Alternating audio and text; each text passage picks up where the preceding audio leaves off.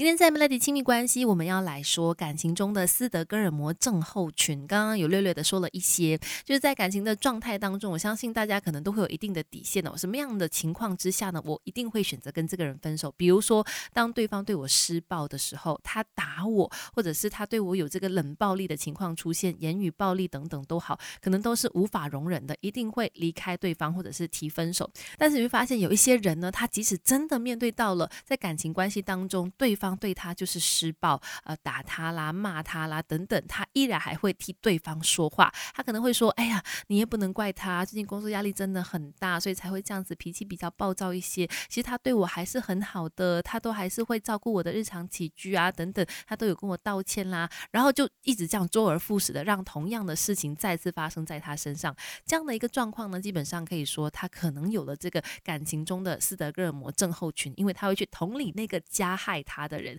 甚至对于加害者呢，还会产生非常强烈的情感的。那这样的一个状况其实是很危险的，因为呢，你选择留在危险人物的旁边，那未来会发生什么事情，那就真的很难说了。所以这样的一个状况呢，值得注意。那哪些人会容易有这种感情中的斯德哥尔摩症候群呢？Melody 亲密关系，想要爱情闪光，先好好修炼。哪些人会容易有这样子的一个情况呢？那那种同理心感受特别强的。族群就会很容易因为过度的同理对方了，就会去呃合理化对方的行为，然后让自己呢持续面对到这样子的一个感情状况啦，也没有办法逃离哈。再来，自我认同感比较薄弱的族群，他也有可能会深陷在感情中的斯德哥尔摩症候群当中而无可自拔，因为他们会把这个存在的价值放在对方身上，比如说他会认为说，我这样的一个人有人来爱我已经是一个奇迹了，我如果跟他分手的话，我很怕自己你就没。没有办法再遇到这么爱我的人了，又或者是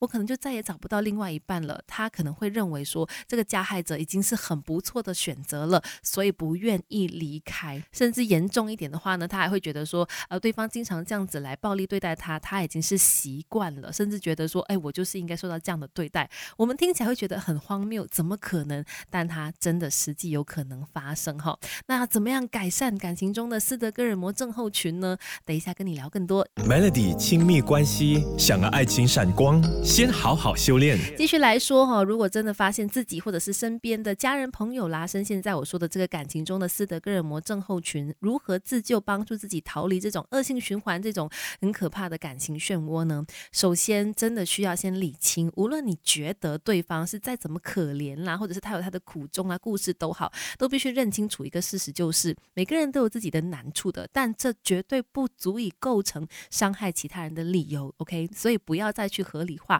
或者是去替对方的行为做解释，不要再去合理化对方的这个行为了。再来，也要懂得找到爱自己的那个价值哈。像刚才我说，有些人他就是觉得说自己没有那种被别人爱的价值，所以当我遇到一个这样的人了，我不舍得放手。那如果是这样的一个状况的话呢，这个人就必须先去找到说爱自己的理由。每个人都值得被爱，爱呢并不一定只能在单方面身上去索取的，即使是没有了这个人，在这个世界上还会有家人爱你，还会有朋友爱你，还有你自己去爱自己哈。所以千万不要把自己的价值认同感呢放在对方身上。只要你找到爱自己的这个方法，自然能够离开这样的可怕的感情漩涡。当然，如果你真的是非常的苦恼的话呢，也可以去跟身边的你值得相信的这个家人朋友呢去聊聊你的这个状况，看看他们可以怎么样帮助你，可能是得到相关管道的这个咨询啦，或者是一些实际的帮当然。如果你觉得有必要的话，你也可以去寻求心理医生的这个咨询，看看如何呢找到适合自己的方式去改善。